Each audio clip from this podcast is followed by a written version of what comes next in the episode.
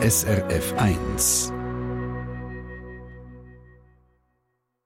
Winter ist kein Winter ohne Schnee. Mhm. Tja, in den 70er Jahren mag das Gold haben, aber trifft das auch aufs 2022 zu?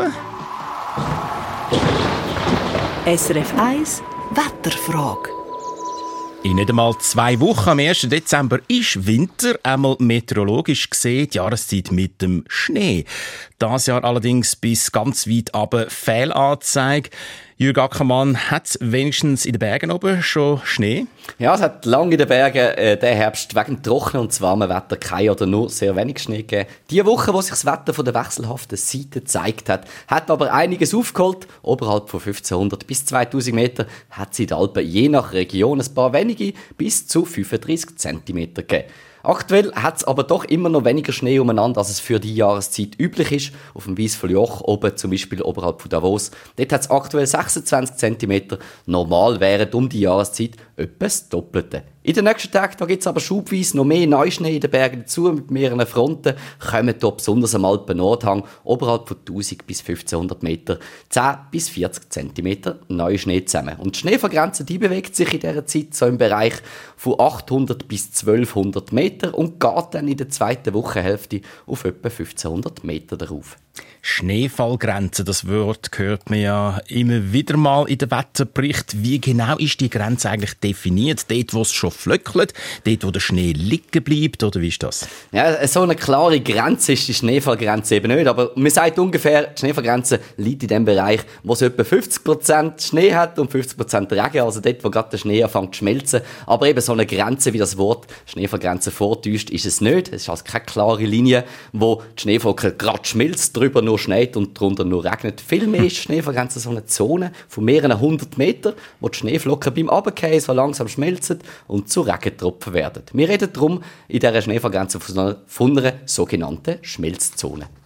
Eis und auch Schnee, beides ist ja gefrorenes Wasser, schmilzt bekanntlich bei genau 0 Grad Celsius, darum sagen wir dem auch Schmelzpunkt. Ist also die jeweilige 0-Grad-Grenze, Jürg Ackermann, identisch mit der Schneefallgrenze? Ja, so einfach ist das nicht. Die Überlegungen sind natürlich korrekt. Der Schnee schmilzt bei etwa 0 Grad.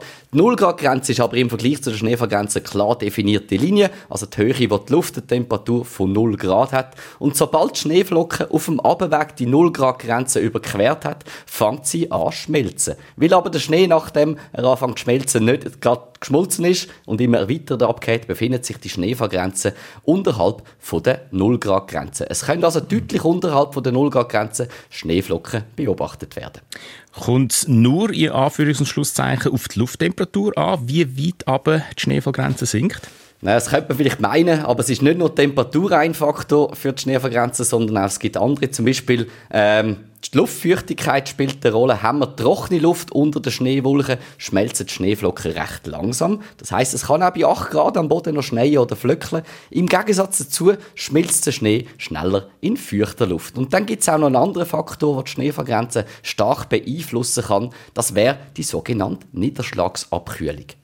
Ein Wort, das ich noch nie gehört habe. Was genau ist das? Was kühlt denn der Niederschlag? Ja, das ist der Niederschlag selber. Äh, wenn der Schnee von der festen in die flüssige Form wechselt, braucht es recht viel Energie. Und die Energie für den Schmelzprozess entnimmt äh, äh wird von der Luft entnommen, das heißt, die Luft wird Wärme entzogen. Darum äh, ist es in der Schmelzzone durchs Schmelzen von der Schneeflocken kälter. Das heißt, die Schmelzzone sinkt. Äh, weiter drauf, die Schneefallgrenze, durch die äh, zusätzliche Abkühlung, die Niederschlagsabkühlung. Das heisst, je stärker dabei der Niederschlag ist, das heißt, je stärker es schneit, desto tiefer, tiefer derab sinkt die Schneefallgrenze. Also zum Schluss zusammengefasst heißt, die Schneefallgrenze ist keine fixe Grenze, sondern ein Bereich, wo die Schneeflocken langsam anfangen zu schmelzen.